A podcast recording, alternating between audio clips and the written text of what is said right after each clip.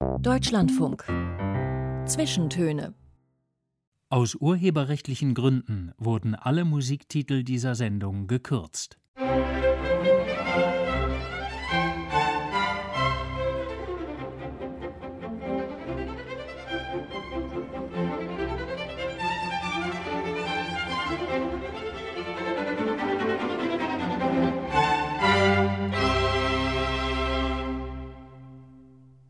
Willkommen zu diesen Zwischentönen mit Joachim Scholl am Mikrofon und einer Frau aus Hamburg zu Gast, für die das gesprochene Wort fast in ihrem ganzen Berufsleben ebenso wichtig und prägend war wie für uns. Eine professionelle Grand Elder Lady des Radios ist Charlotte Drews-Bernstein. Ich sage das mit höchstem Respekt für die Würde des Alters, denn sie hat in unserem Medium schon gearbeitet, als ich gerade mal laufen lernte, in den frühen 1960er Jahren. Da war sie Mitte 20 und bis in die 1990er blieb sie dabei als vielfach preisgekrönte Autorin großer Features und Hörspielproduktionen, um sich dann noch einmal neu zu erfinden mit Drehbüchern für das Fernsehen, mit erfolgreichen abendfüllenden Spielfilmen. Aber begonnen hat alles ganz anders. Und auch davon soll sie uns erzählen in den kommenden 90 Minuten. Willkommen zu den Zwischentönen, Charlotte Dres-Bernstein. Vielen Dank für die Einladung. Ich freue mich sehr, dass ich hier sein darf. Wenn Sie heute Radio hören, Frau Dres-Bernstein, was schalten Sie denn dann ein? Was hören Sie gern? Also inzwischen ist mein Hauptsender der Deutschlandfunk. Äh, und zwar alles von Relevanz. Natürlich bin ich nicht mit allem, was ich da höre, einverstanden. Ich habe auch Kritik an dem Programm, aber es ist das Programm, von dem ich doch am meisten profitiere. Was höre ich da? Ich höre zum Beispiel Information und Musik am Sonntagvormittag, äh, ganz früh schon, ab 7 Uhr. Dann höre ich Essay und Diskurs, auch meistens sehr lohnend. Dann höre ich natürlich die Zwischentöne ziemlich oft. Und samstags höre ich äh, die lange Nacht in der Nacht von 11 bis 2 Uhr oder auf dem anderen Programm geht es schon freitags los oder das, das bringe ich immer durcheinander. Ich hatte selbst die Freude, dass ich da dreimal eine dreistündige Sendung machen durfte. Und ich finde das faszinierend, dass man sich doch mal drei Stunden lang mit einem Thema beschäftigen darf. Wo darf man das sonst? Dann höre ich natürlich täglich den Büchermarkt, meistens. Und Fazit auf ähm, Kultur Tage. Kultur, ja. Da haben Sie uns natürlich jetzt schon mal eine große Freude gemacht, dass Sie unser Programm so intensiv verfolgen. Aber wie hören Sie denn dann mit einer eigenen Radiogeschichte, kann man ja sagen, von bald 60 Jahren in Ihrer Biografie? Da müssen Ihre Ohren doch ganz besonders gestellt sein, könnte ich mir vorstellen. Ja, das sind sie natürlich, aber ja, wie höre ich das? Ich höre es auch kritisch. Also ich bin zum Beispiel kein Fan von den Podcasts, vor allen Dingen auch nicht von denen, die ich auf NDR Info in Hamburg hören kann, weil ich finde, äh, das ist derart ungeordnet. Es ist nicht nach den Gesetzen des Hörens vorbereitet oder ausgebreitet. Äh, also das nervt mich furchtbar. Ich bin kein Freund dieser Sendung, es sei denn, sie sind sehr gut gemacht, aber das erlebt man beim Podcast eigentlich seltener, aber das ist eine Modeerscheinung und so ist das heute.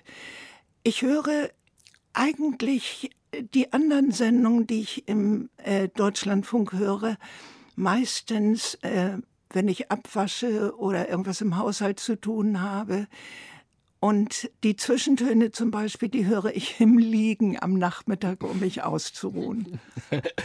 man, es gehört ja zum Privileg des Alters, aber auch so ein bisschen zum bespöttelten Klischee, dass man immer sagen kann, ach ja, früher war alles besser. Sie haben so viele, gerade auch technische Entwicklungen äh, miterlebt über die Jahrzehnte und haben immer produktiv damit gearbeitet. Jetzt haben Sie mir auch erzählt, dass Sie selber auch an einem Podcast arbeiten. Allein wenn man Ihre Web, sich Ihre Website im Netz anschaut, da spürt man, wie Azure Sie immer noch äh, mit allem sind, was da vor sich geht. Dennoch, was, was ist in Ihrem Gefühl oder Ihrer Beobachtung nach eigentlich ähm, vielleicht auch verloren gegangen oder hat sich so verändert in unserem Radiogeschehen, in unserer Radioästhetik, dass Sie sagen, ach schade.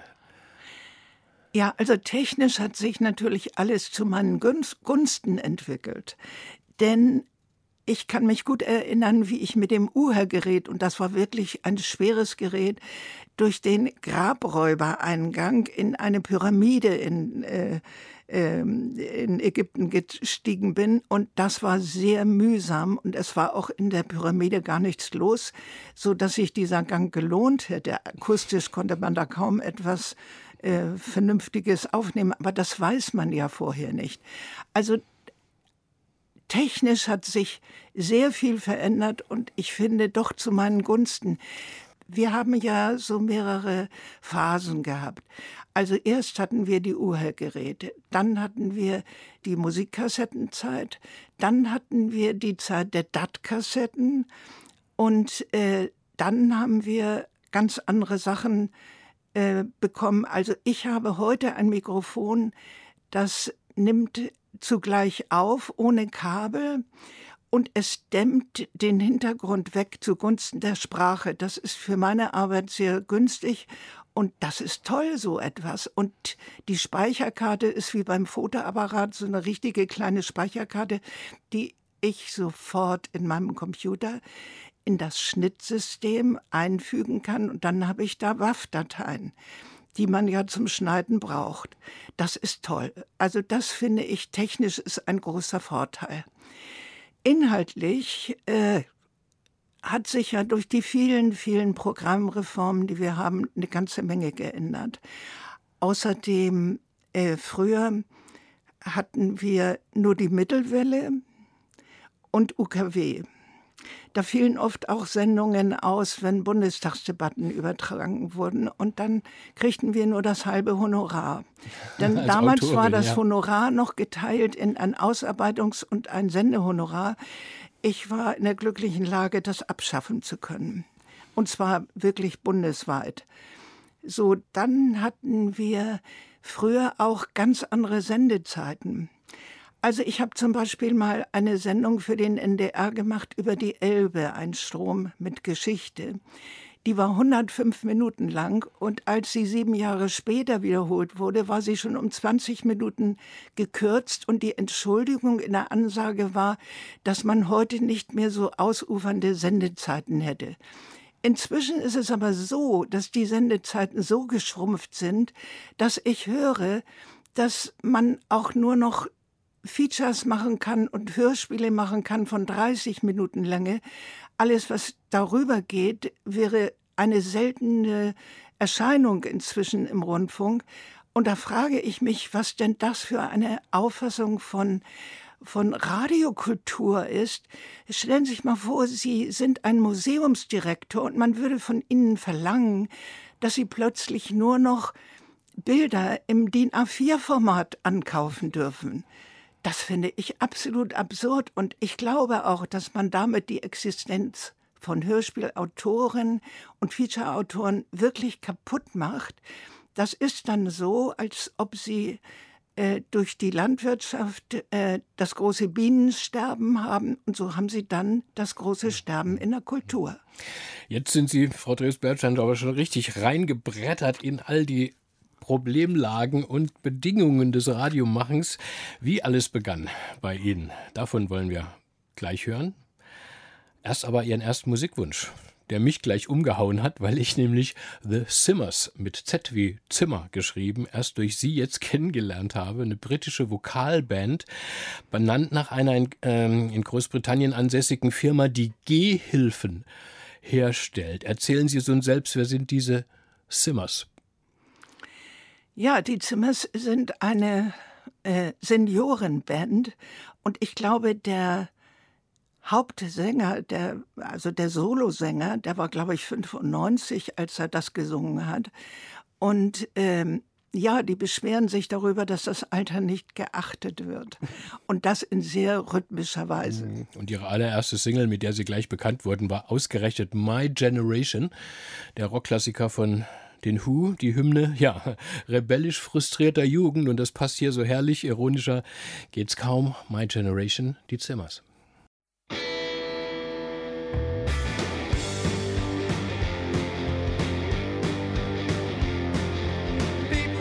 To.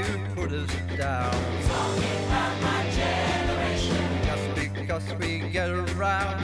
Talking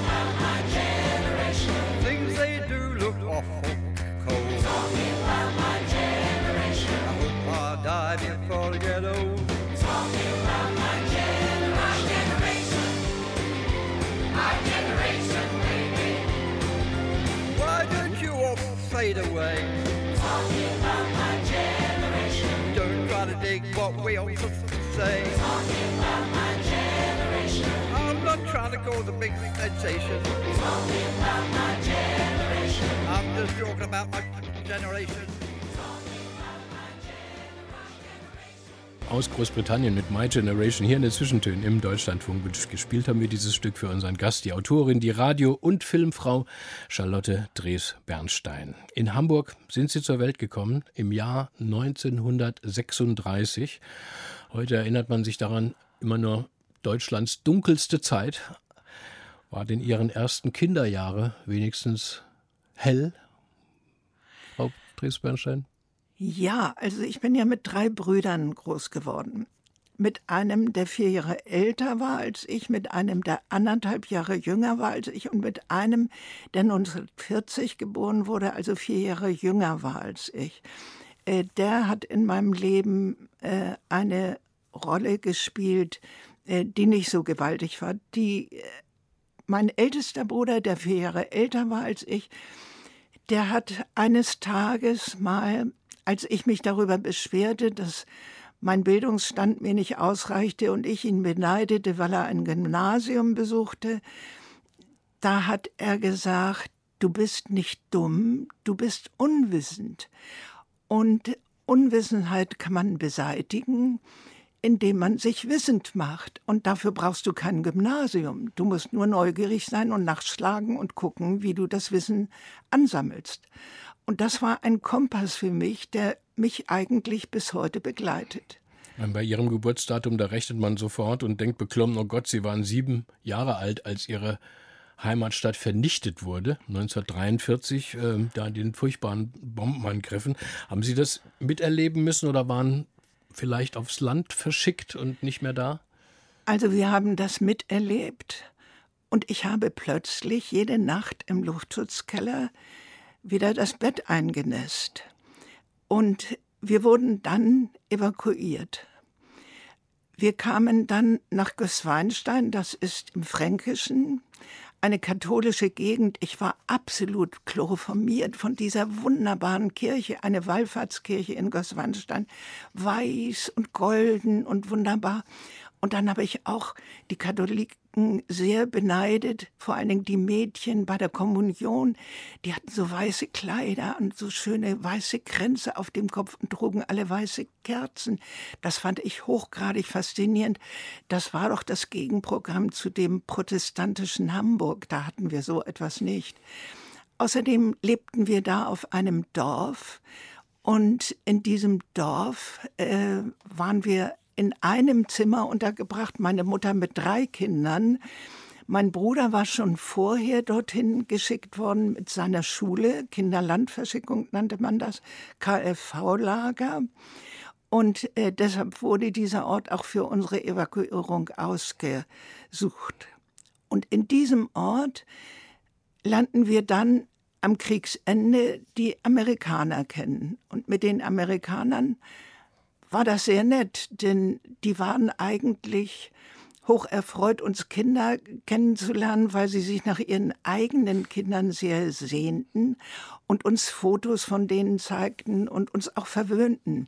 Also ich habe von denen auch immer Cornet Beef Dosen gekriegt in meinen Puppenwagen und andere Sachen, die für unsere Ernährung mhm. oder für den Spaß auch sehr, sehr schön waren. Sie haben mir sogar einmal einen rot-weiß karierten Bettbezug reingelegt, aus dem meine Mutter mir dann ein Kleid genäht hat. Das hat sie dann in Hochstimmung mhm. versetzt, sodass ich dann auch noch einen blau-weiß karierten Bettbezug bekam. Und, und, Ihr Vater, was hat der gemacht? Wo war der? Wo, mein war Vater im war im Krieg und er war in einer Versorgungseinheit. Mit 16 sind Sie von der Schule abgegangen liest man, und in ihrer Vita steht da trocken Schulabbruch 1952. Steckt da was dahinter, was dramatisch, oder hatten Sie einfach keine Lust mehr? Nein, dahinter steckte, dass mein Vater äh, Prokurist in einer Firma war, die hieß Karlowitz und Company, und die war mit dem Chinahandel vorwiegend beschäftigt. Und als 1949 Mao Zedong dann äh, die Volksrepublik China gründete, war der Chinahandel vorbei. Es gab gar keinen Chinahandel mehr.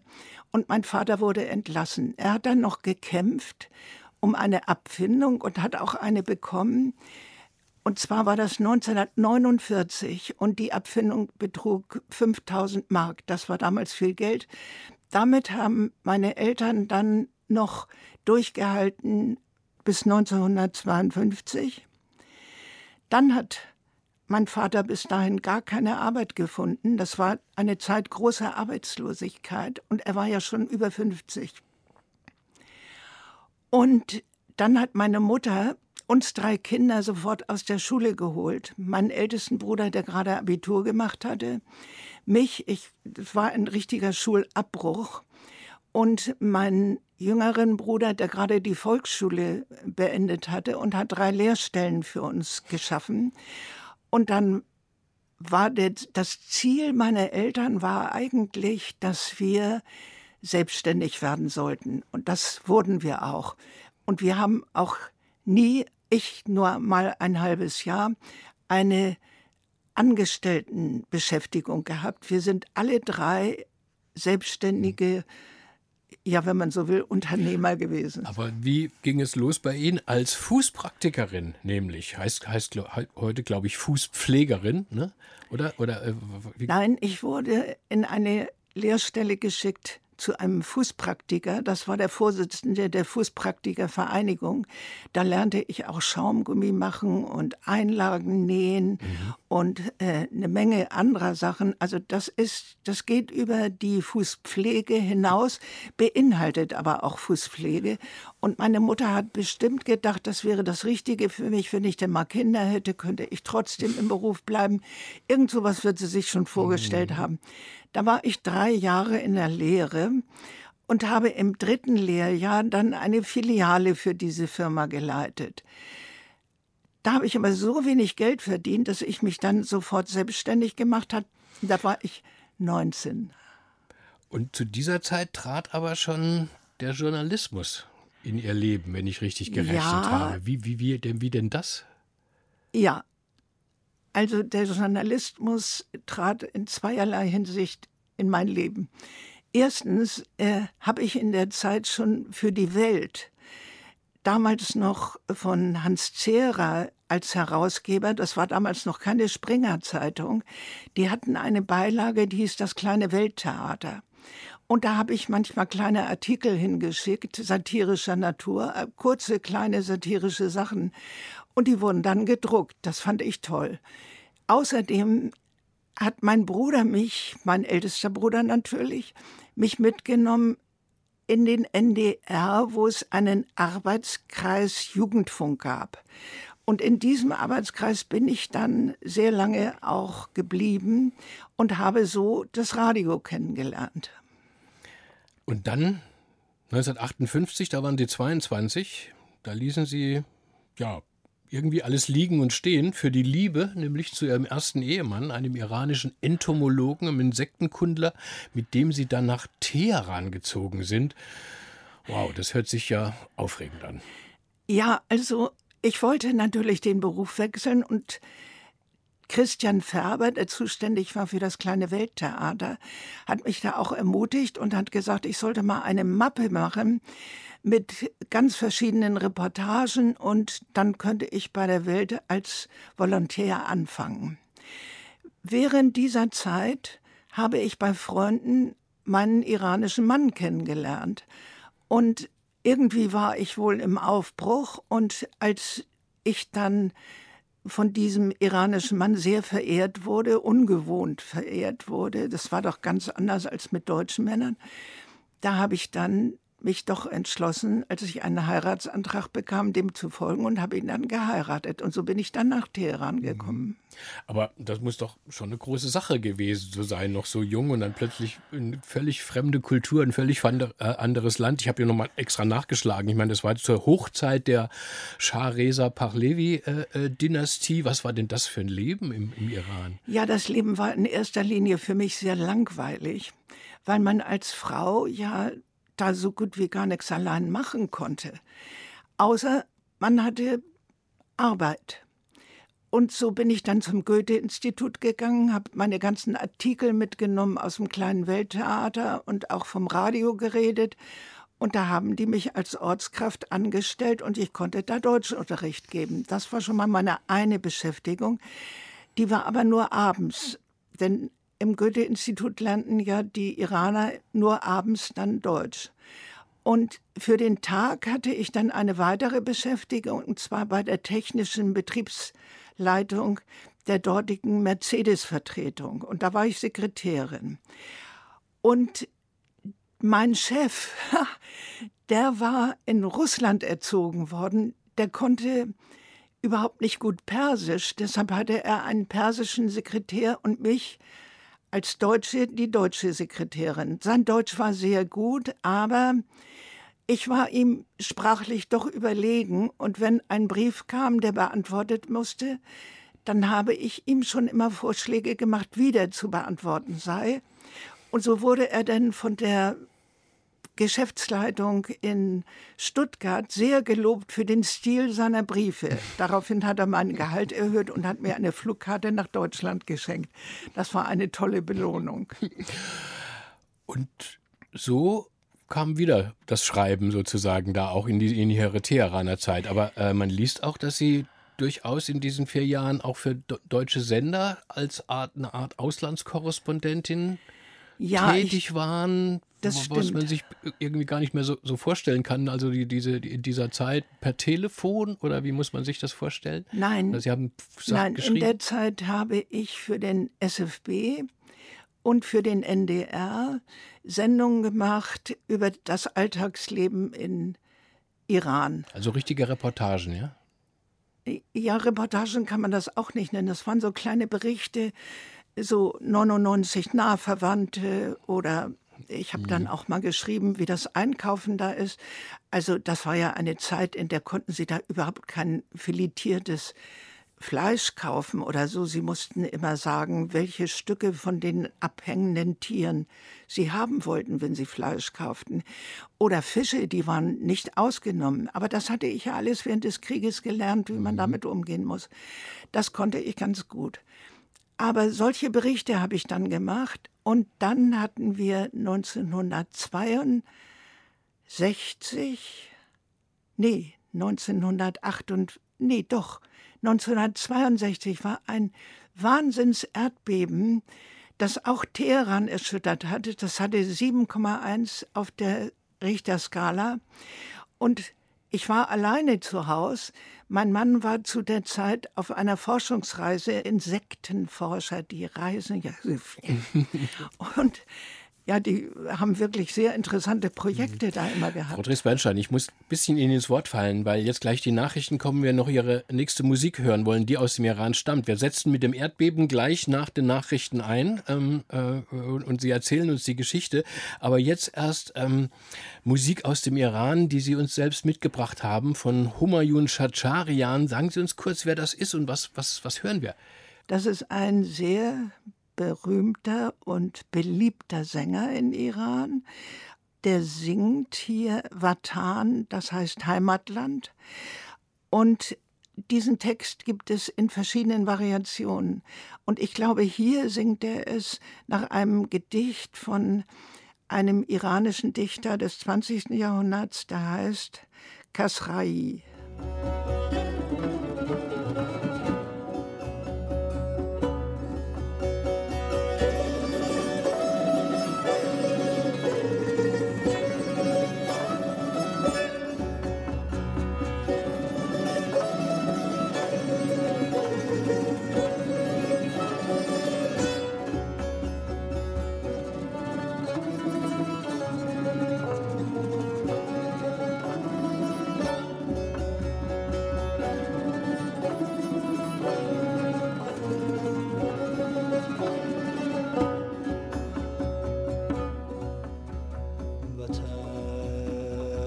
time.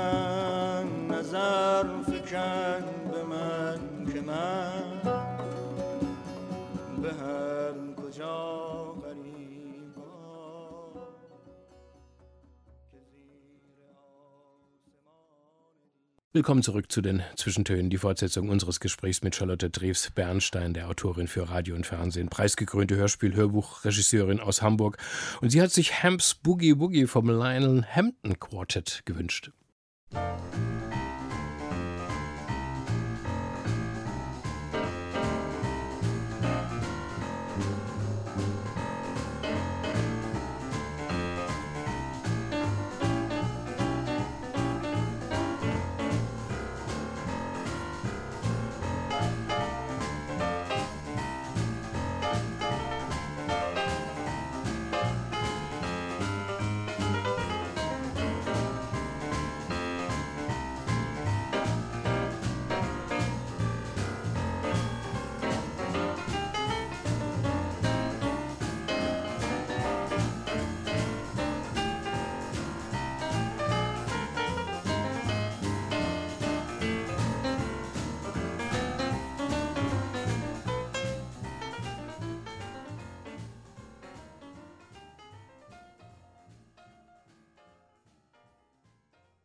Mit vollem Schwung aus dem Jahr 1945. Hamps Boogie Woogie, das Lionel Hampton Quartett. Und aufgelegt haben wir das für Charlotte Drees-Bernstein, die vielfältige Radioautorin, Regisseurin, Drehbuchverfasserin. Was haben Sie denn mit diesem Musikwunsch im Kopf gehabt? Naja, das war die Zeit, als wir äh, ganz jung waren und Feten machten. Meine Eltern waren darin sehr großzügig. Wir durften Feten bei uns zu Hause machen, unter der Bedingung, dass wir den alten Zustand hinterher wiederherstellten. Und das war toll, denn diese Feten waren in der Hauptsache besetzt äh, von den Mitschülern meines ältesten Bruders. Ich durfte immer dabei sein. Und äh, ach, das war eine tolle Zeit. Wir waren vorhin im Jahr 1962 angelangt. Charlotte Dres-Bernstein, da waren Sie, muss mal rechnen, 26. Ne? Und ja, äh, haben in Teheran gelebt mit ihrem Ehemann, einem Entomologen, haben am Goethe-Institut Deutsch gelehrt, haben als Sekretärin äh, gearbeitet und kleine Radiobeiträge äh, für den NDR und für den Sender Freies Berlin äh, verfasst. Und dann 1962 ein großes, furchtbares Erdbeben und sie mitten Mang. Ja, das war wirklich schrecklich. Ich kam von einem Besuch von Freunden zurück und plötzlich fing das ganze Haus an zu wackeln. Ich wusste sofort, dass das ein Erdbeben ist, aber es erinnerte mich auch an die Zeit, in der wir die Bombenangriffe hatten, weil da zitterten ja die Häuser auch. Nur der Unterschied war, dass man da die Illusion hatte, dass man sich unter einem Tisch irgendwie retten konnte oder schützen konnte.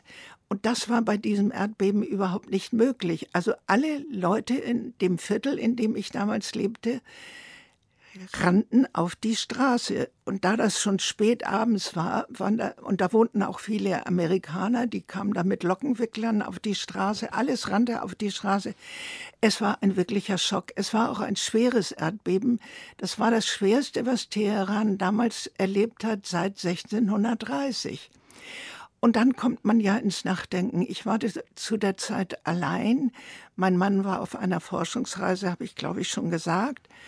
Und dann kommt man ins Nachdenken und fragt sich, vier Jahre Teheran, was ist das eigentlich für eine Ehe? Und da sich während meiner Zeit in Teheran herausgestellt hat, dass ich nicht in der Lage war, Kinder zu bekommen, schien mir diese Ehe doch absolut sinnlos zu sein. Denn mein Mann wünschte sich Kinder, jeder Iraner wünscht sich Kinder, vor allen Dingen auch Söhne. Und äh, dazu war ich ja nicht äh, befähigt. Und dann habe ich gedacht, nein, diese Ehe macht keinen Sinn. Ich werde mich jetzt von meinem Mann trennen. Und das habe ich auch getan. Als er zurückkam, war ich nur noch am Heulen und er hat es für Heimweh gehalten, sodass ich dann nach Deutschland reisen konnte und bin dann nicht zurückgekehrt. Nach Hamburg ging es zurück in die Heimatstadt. 1963 ging es dann wirklich los mit der Radiokarriere. Sie machten eine Ausbildung im ersten Nachwuchsstudio, wie das hieß. Was war denn das? Ja, der NDR brauchte Nachwuchs. Und zwar Radionachwuchs. Damals hatten wir noch keine Fernsehleute in diesen Nachwuchsstudios. Wir waren ja auch das erste Nachwuchsstudio. Und das war toll, denn das wurde geleitet von Axel Eggebrecht, einem alten Radiohasen. Wir hatten Referenten wie Ernst Schnabel, der ja selber ein großartiger Radiomann war und außerdem Intendant mal des NDR gewesen war, auch bei der BBC ausgebildet war, dort eine Weile gearbeitet hatte. Peter von Zahn war einer unserer Referenten, der ja wunderbare Reportagen nachher auch im Fernsehen gemacht hat über Amerika. Also wir hatten sehr viele sehr gute Referenten in dieser Zeit.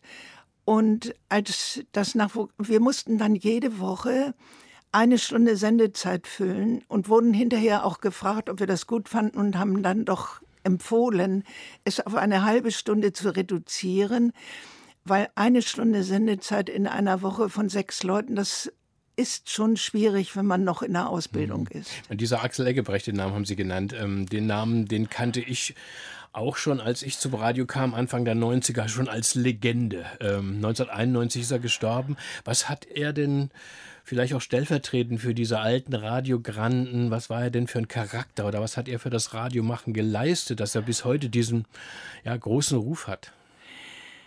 Ja, er hat einfach eine interessante Stimme gehabt.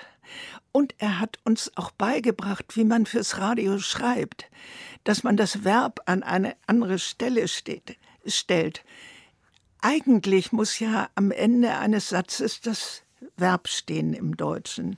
Und da haben wir es vorgezogen. Also, mir fällt jetzt gerade kein Beispiel ein.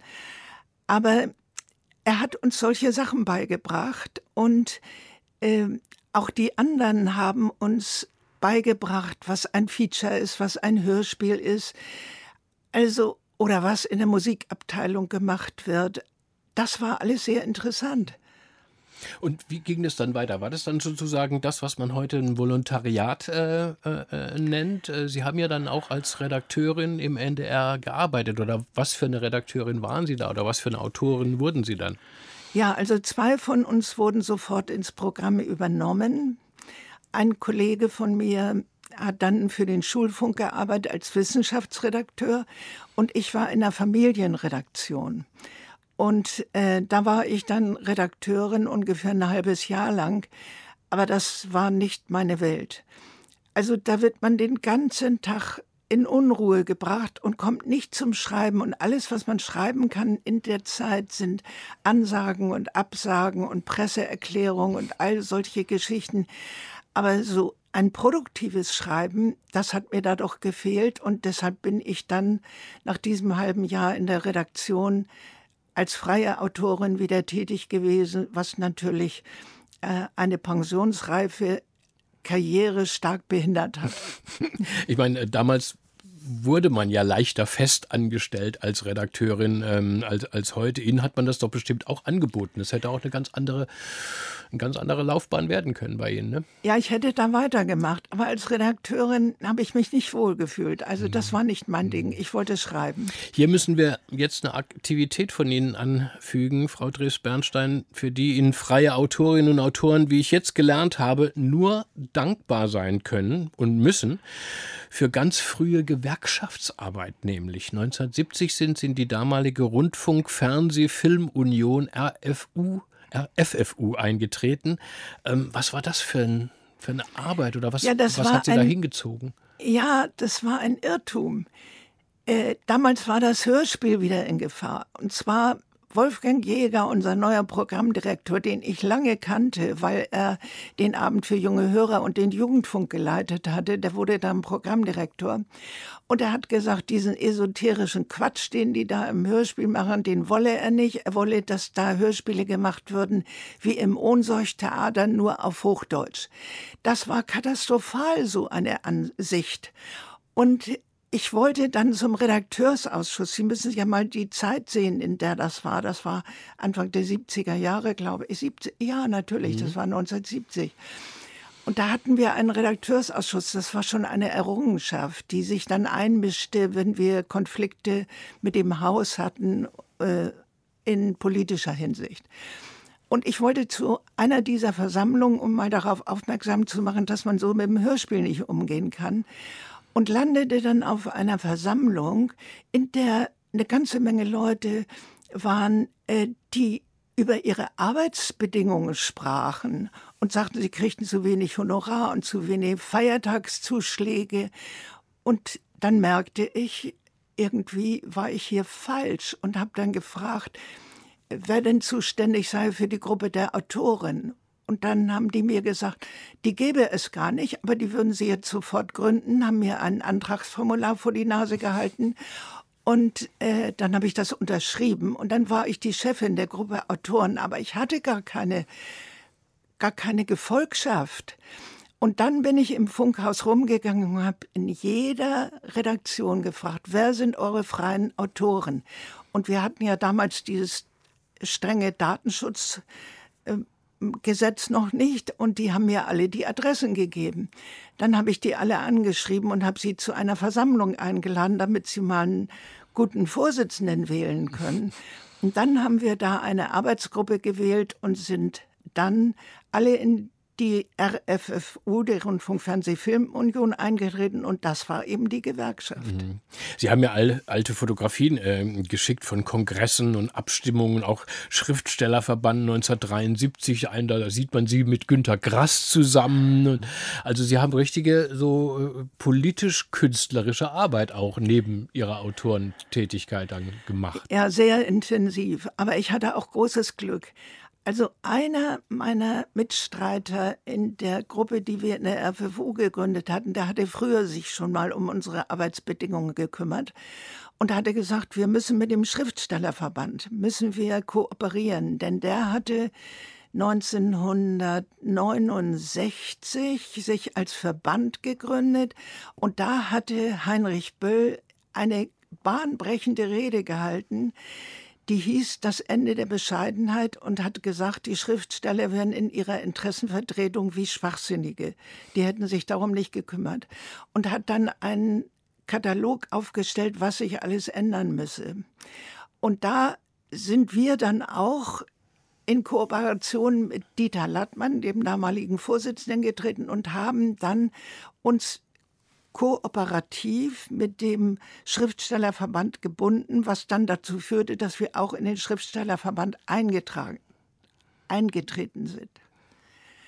Und aus all den Debatten und Kämpfen ging zum Beispiel dann eine so segensreiche öffentliche Einrichtung wie die Künstlersozialkasse äh, hervor. Zugespitzt könnte man sagen, ihr Gang durch die Flure des NDR, Frau Drews-Bernstein, war eine der Keimzellen diesen Ehrenkranz könnte man Ihnen flechten, oder?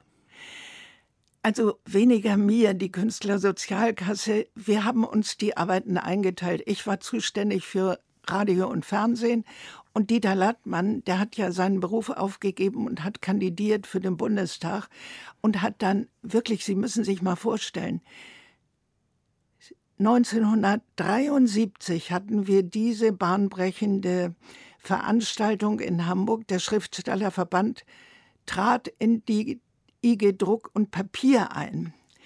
Und zehn Jahre später, 1983, war das Gesetz für die Künstlersozialkasse endlich unter Dach und Fach. Mhm. Das ist zehn Jahre, das sind mindestens fünf Jahre absolut intensiver Arbeit gewesen.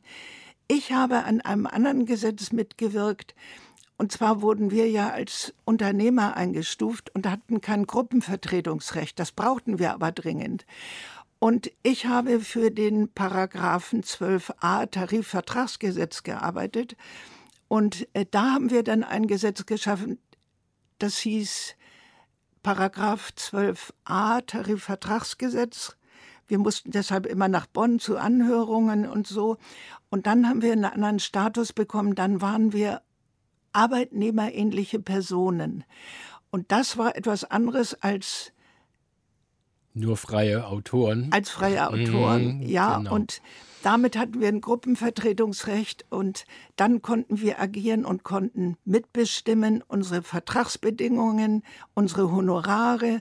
Das war alles ein unglaublich harter Kampf. Aber die Künstlersozialkasse, dafür dürfen wir bis heute Dieter Lattmann und dem damaligen Arbeitsminister Ehrenberg, Herbert Ehrenberg war das von der SPD, ich glaube, das war in der Regierung Brandt, dafür dürfen wir bis heute dankbar sein. Von dieser politischen Arbeit müssen wir jetzt aber unbedingt zur Radiokunst von Charlotte Drews-Bernstein kommen. Nach einer weiteren Musik von ihrer Wunschliste Jens Thomas mit Love. Ich muss gestehen, dass ich wie bei den Zimmers vorhin erst durch Sie auf diesen Künstler gekommen bin. Wer ist denn Jens Thomas und was haben Sie ausgesucht? Also Jens Thomas ist eigentlich ein Jazzpianist. War, hat auch lange nichts anderes als Jazz gemacht. Aber der hat sich unglaublich entwickelt. Der ist ein sehr vielseitiger Künstler. Und ich habe ihn beschäftigt für zwei Hörspielproduktionen, äh, für eine lange Nacht, wo die Redakteurin Monika Künzel sofort gefragt hat, wo haben Sie diese Musik her? Die hatte ich dann von Jens Thomas kennengelernt, habe ich ihn durch Matthias Brandt, denn Jens Thomas und Matthias Brandt treten zusammen im Theater auf mit verschiedenen ähm, Darbietungen. Ja, die haben verschiedene Programme, die sie öffentlich aufführen.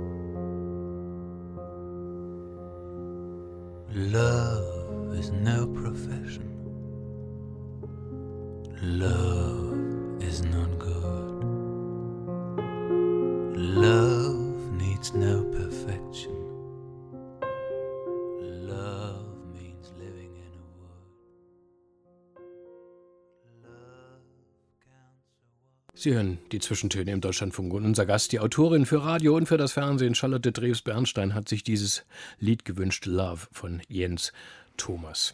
Mehr als ein halbes Jahrhundert Radiogeschichte haben Sie, Frau Drews-Bernstein, mitgeschrieben, sage ich jetzt mal pathetisch, mit vielen, vielen großen Radiofeatures, mit Hörspielproduktionen, bei denen Sie Regie geführt oder sie als Dramaturgin umgesetzt haben, mit mehr als 20 Hörbuchbearbeitungen auch. Viele Preise haben sie bekommen. Es ist nun ganz schwer, etwas auszuwählen aus diesem reichhaltigen Werk. Mir ist ein Projekt aufgefallen, ein großes Feature, nämlich über den Iran, über den haben wir ja vorhin gesprochen, über ihre Zeit dort. Ähm, Isfahan oder die acht Pforten zum Paradies aus dem Jahr 2013. Wenn, man nicht, wenn ich das jetzt höre, mit ihrer Kenntnis auch ihrer, ihrer iranischen Vita, was ist das für eine Arbeit gewesen? War das eine Art späte Rückkehr in diese ja, Zeit nach 50 Jahren?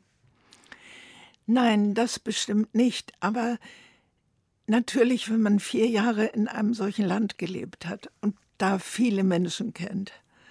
Und ich kenne eben auch viele Menschen in Isfahan, darunter auch eine Familie, deren Tochter ich einige Jahre unterstützt habe, als sie nach Deutschland kam. Und sie hat Chemie studiert und heute arbeitet sie an ihrer Doktorarbeit in München. Äh, Dann hat man Bindungen an das Land und vor allen Dingen möchte man auch eine so schöne Stadt wie Isfahan loben, preisen und vorstellen. Und das habe ich in dieser Sendung getan. Die ist ja nun auch schon 2013, da war ich das letzte Mal in Teheran. Das ist ja auch schon eine Weile her. Und ich habe mich gewundert, dass die jetzt nochmal vom RBB ausgestrahlt wurde. Aber zu Recht, äh, denn die hat nochmal die ganze Story, wie diese Stadt entstanden ist und warum sie so schön ist, nochmal zusammengefasst. Und das hat mir gut gefallen. Man vergisst ja, was man früher mal gemacht hatte. Ich habe das wie neu gehört. Mhm. Eine lange Nacht ist auch aus diesem Projekt hervorgegangen, hier im Deutschlandfunk. Äh, sie haben uns schon davon erzählt, ähm, dass Sie auch also diese wöchentlichen drei Premiumsstunden gern äh, hören und auch äh, einige gemacht haben. Was würden Sie denn sagen, Frau Dres-Bernstein, wenn Sie heute jetzt vielleicht in einem Nachwuchsstudio eines Rundfunksenders wären und man fragt Sie, Frau Dres-Bernstein, was ist ein gutes Feature? Ja, dann würde ich Alfred Anders zitieren. Den Schriftsteller. Der hat, der Schriftsteller, ja. Und der hat meiner Meinung nach die beste Formulierung dafür gefunden. Also erstens unterscheidet es sich zum Hörspiel ja darin, dass das Hörspiel ist fiktional und das Feature ist eine Dokumentation. Aber das ist mehr als ein, eine Darstellung von Sachverhalten. Und Alfred Anders hat gesagt, Feature bedeutet niemals den Inhalt einer Sache, sondern ihre Erscheinungsweise, das Making. Es ist in der Praxis eine Montagekunst par excellence und das ist es wirklich. Und für mich ist das Allerbeste, wenn man Originalton Aufnahmen machen kann und Originalton Features machen kann. Das ist für mich das Authentischste, was man machen kann. Es ist eine Hundearbeit. Es ist überhaupt nicht zu vergleichen mit einem geschriebenen Feature. Und das hat mich sehr geärgert, dass bei der Verwertungsgesellschaft Wort, wo ja unsere Nebenrechte verwaltet werden, äh, immer das Feature schlechter bewertet wurde als das Hörspiel. Das ist absolut unberechtigt. Das sind gleichrangige Kunstformen des Radios. Ich bin dann eines Tages zur Mitgliederversammlung von der VG Wort gefahren und hatte zwei Bilder im Koffer, ein Ölgemälde und eines mit abstrakter Kunst. Und habe gesagt, nun sagen Sie mal, warum beurteilen Sie das Ölgemälde so viel höher als hier dieses andere? Und äh, da haben die alle gelacht und haben geklatscht und ich glaube, wir haben es dann auch berichtigen können. Ich habe noch eine andere Produktion von Ihnen wirklich noch im Ohr, obwohl sie auch schon über 20 Jahre her ist. Und die habe ich damals hier im Radio gehört. Ich weiß jetzt nicht mehr. Ich glaube, auch in unserem Programm äh, wurde das gesendet. Und das war im Keller. Hörspiel des Jahres damals, die Bearbeitung äh, von Jan-Philipp Remsmars Buch über seine Entführung als Text schon ein bedrückendes Dokument. Sie haben es als Hörspiel inszeniert, das einem wirklich den Atem nimmt. Und da kommen ja, ja, da kommen ja die verschiedensten Formen zusammen. Es ist ein ein autobiografischer Text, aber erstmal doch ein, Text, der dann aber wieder zum Hörspiel gemacht wurde, zum, also doch wieder auch zur Fiktion oder zur fiktionalen Bearbeitung. Wie erinnern Sie sich dran an diese Arbeit? Ja, also ich habe ja das als Hörspiel deklariert, weil sie, wenn sie ein Hörspiel produzieren, zwei große Vorteile haben. Sie haben die doppelte Studiozeit und äh, sie ganz dürfen, die Praktikerin. ja, und sie dürfen äh, die Musik bestimmen, die nicht von vorgefertigter Musik kommt. Und äh, glücklicherweise hat der NDR also ich muss dazu sagen, der ganze Text ist von Remsmar. Er ist nur dramaturgisch von mir anders aufgebaut worden und hat dadurch eine Dichte bekommen, die der Sache sehr zugutekommt. Es ist wirklich so, dass Sie das heute noch, wenn Sie das öffentlich vorführen, eine Stecknadel fallen lassen können. Es ist auch eine fürchterliche Geschichte. Und äh, deshalb ist es als Hörspiel deklariert worden, damit wir diese bessere Sendezeit haben. Und dann hatten wir diesen genialen äh, Regisseur, Ulrich Gerhardt, der sehr viel Erfahrung im Hörspiel hat, auch oft preisgekrönt wurde und der eine ganz eigene Methode hat, so etwas zu inszenieren, nämlich nur mit einer Stimme, aber Sie haben das Gefühl, das ist von einer Vielfalt, das ist fantastisch. Wie war das denn mit Jan-Philipp Remsmar selbst, wenn Sie das sagen, Sie haben das dramaturgisch eingerichtet, er musste Sie auch erst mal kennenlernen oder gewonnen werden? Ja, das ging. Wie war das mit ihm? Ja, mit ihm war das ganz einfach. Für mich. Für alle anderen war das sehr schwierig. Es gab Nachfragen über Nachfragen. Alle Rundfunkanstalten wollten unbedingt diesen Keller als Stoff bearbeiten. Und mir hatte das mein Agent zugeschickt, den ich für Fernseh äh, oder für Fernsehspiele hatte. Da braucht man einen Agenten, der die Verträge macht. Das kann man nicht alleine machen oder sollte man auf keinen Fall alleine machen. Und der Agent vertritt auch einen Verlag von Remsmar, in dem im Keller erschienen war, die Hamburger Edition. Und der hatte mir das Buch geschickt. Ich machte zu der Zeit ja sehr viel Fernsehen. Und er schrieb mir dann, ob ich nicht für dieses Projekt zurückkehren wollte zum, zum Radio. Und dann habe ich ihm geschrieben, unter welchen Bedingungen ich das gerne machen würde. Also 90 Minuten Sendezeit mindestens, Hörspielproduktion und äh, was ich im Einzelnen äh, vorschlüge dafür eine Bearbeitung. Unter all diesen Nachfragen hat Rems mal meinen Brief rausgefischt und hat gesagt, mit mir möchte er ein Gespräch führen. Aber es war überhaupt nicht zu erwarten, dass er mir erlauben würde, das zu machen. Und dann kam ich dahin und außer Herrn Remsmar war seine äh, Verlagsleiterin von der Hamburger Edition da und wir saßen da und sie sagten kein Wort und da habe ich gedacht, naja, dann sage ich mal was. Und ich habe ihnen auch was mitgebracht und habe ihm eine Kassette geschenkt, Radio in Afrika. Das war auch eine Hörspielproduktion, die eigentlich so an der Grenze zum Feature war. Und habe gesagt, eigentlich ist es kein Hörspiel, es ist keine erfundene Geschichte, es ist eine Tat, ein Tatsachenbericht. Aber wir wollen es im Hörspiel machen aus diesen und jenen Gründen.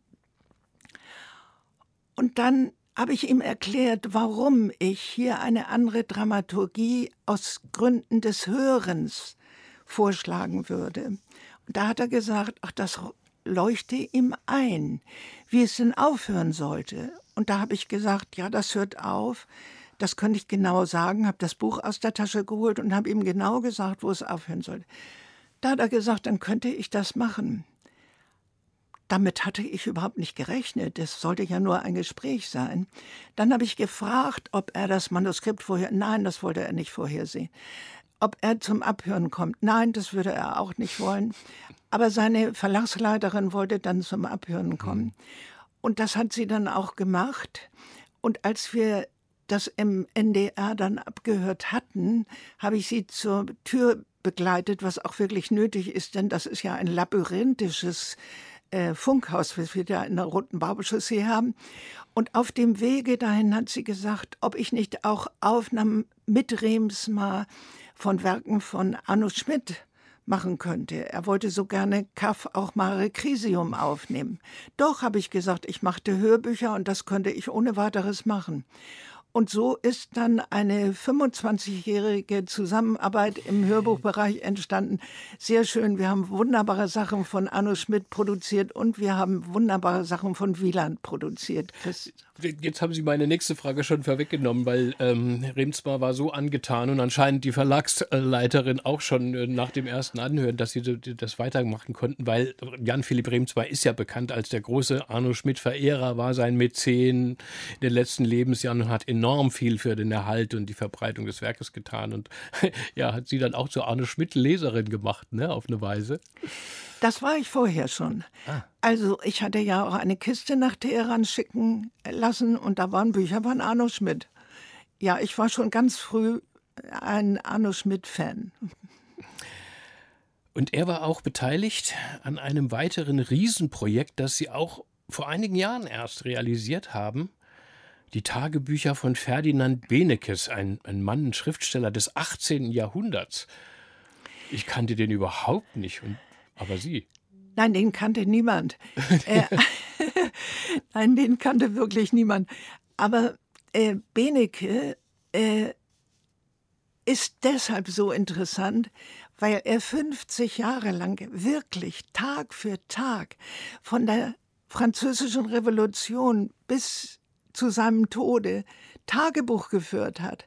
Das ist so interessant und das hatte im Staatsarchiv in Hamburg gelegen und wurde überhaupt dieser Schatz wurde erst durch Hilfe von Remsmar gehoben. Mhm.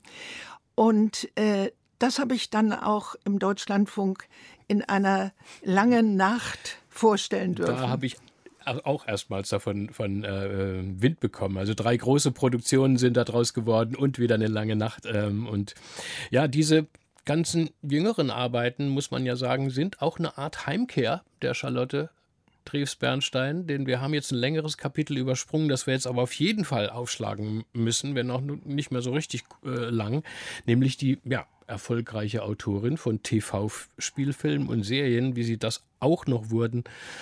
Davon gleich mehr nach Imagine von John Lennon. Dieses Lied, ja, diese Welthymne für Freiheit, Frieden, Toleranz haben Sie sich gewünscht, Frau Dres-Bernstein. Warum? Ja, weil es Hoffnung preist. Imagine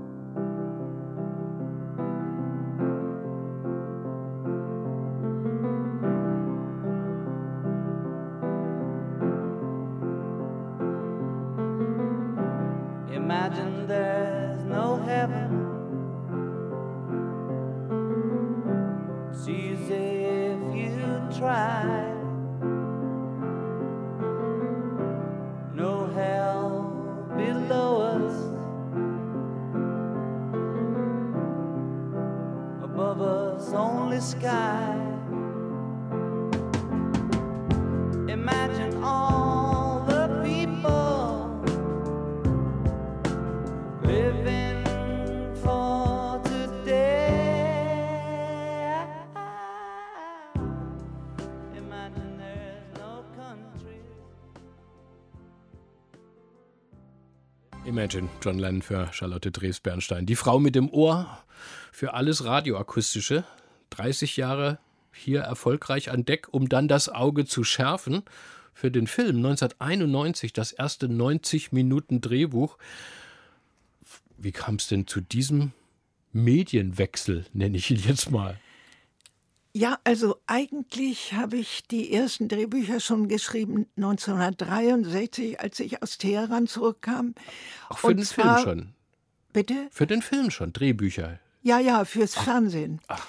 Und zwar gab es da im Vorabendprogramm eine Serie Alsterchaussee. Und da habe ich drei Folgen geschrieben.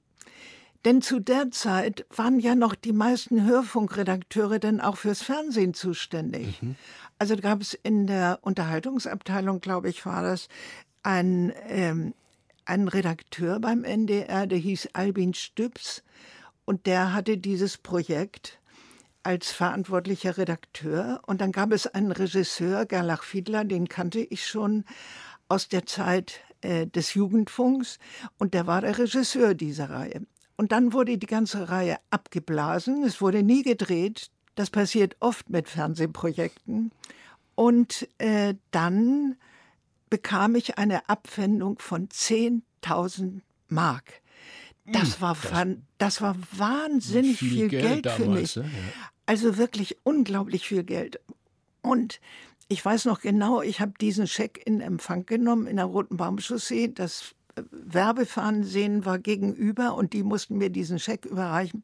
Dann bin ich damit sofort in die Stadt zu der Bank gefahren, habe sofort dieses Geld mir auszahlen lassen, bin in das nächste Café auf die Damentoilette gegangen und habe das an meinem Körper versteckt. Und dann habe ich es auf die Bank gebracht und das war dann ein, ein Sicherheitsfaktor für Mhm. mich. Und äh, das hat sich auch mal irgendwann als sehr gut erwiesen. Aber da hätte man ja jetzt denken können, dann haben sie schon sozusagen an den richtig äh, guten Honoraren, die das Fernsehen ja dann auch für Filme zahlt, geschnuppert, sind dann aber so lange doch beim Radio geblieben und dann eigentlich schon in der Zeit, wo andere Leute an den Ruhestand denken, fangen sie noch mal richtig an als Spielfilm-Drehbuchschreiberin. ich meine, das ist ja auch ein Übergang von den Fakten des Features, von den Dokumentationen, von den Hörspielbearbeitungen zur richtigen Erfindung. Das muss einem, einem ja auch liegen oder in einem stecken. War das bei Ihnen so? Ja, aber das habe ich aus Wut gemacht.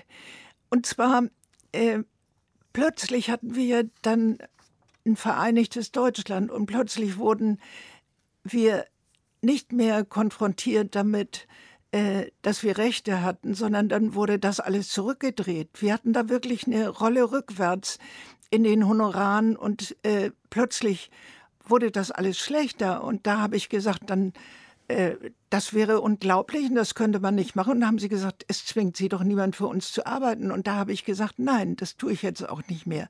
Und dann bin ich zum Fernsehen gegangen und da sind natürlich völlig andere Honorarbedingungen, aber es sind auch völlig andere Arbeitsbedingungen.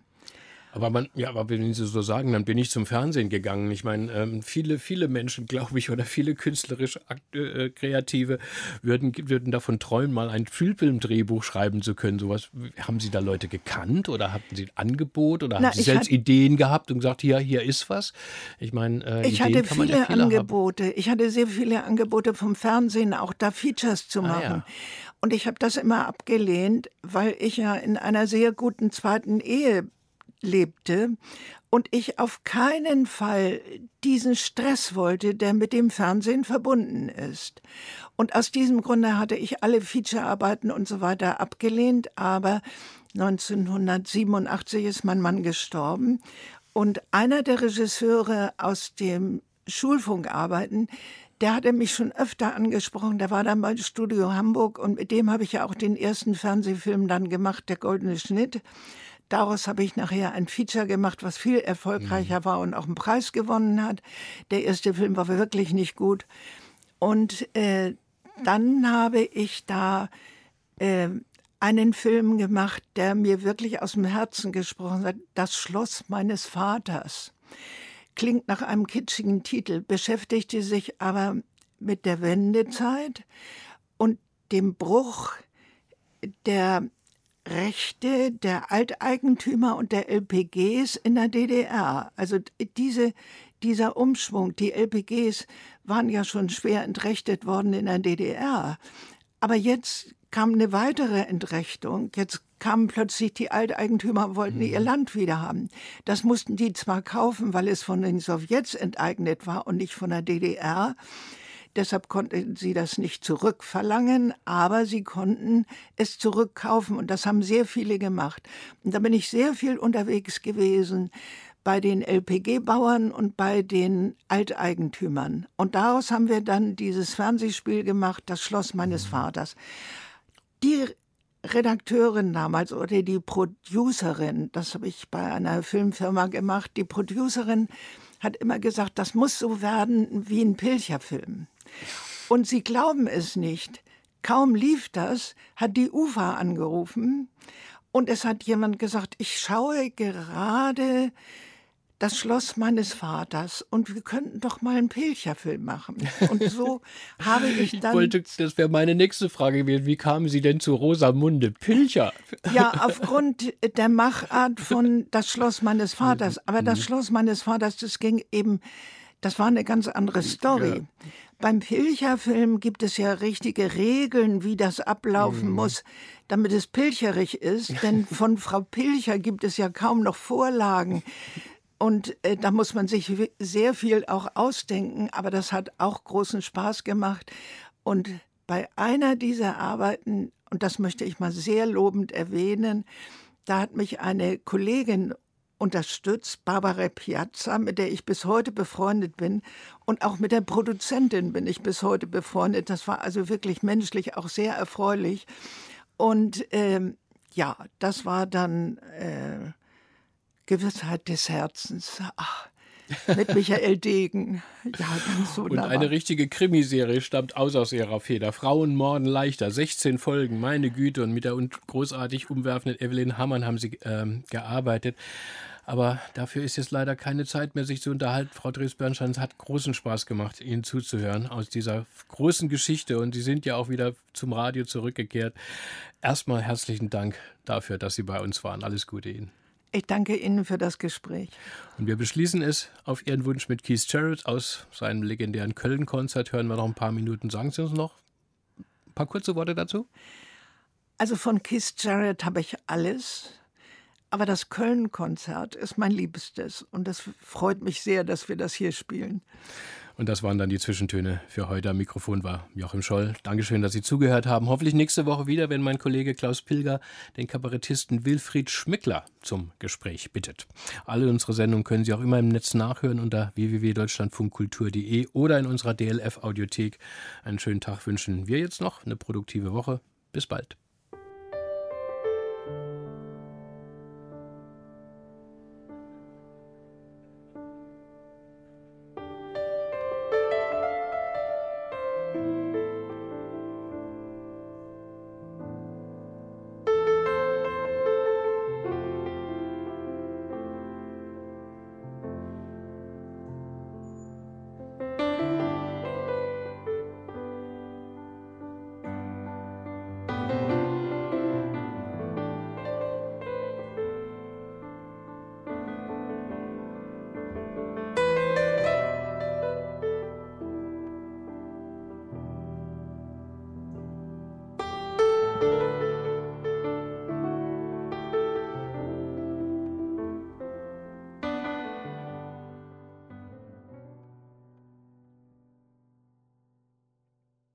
Aus urheberrechtlichen Gründen wurden alle Musiktitel dieser Sendung gekürzt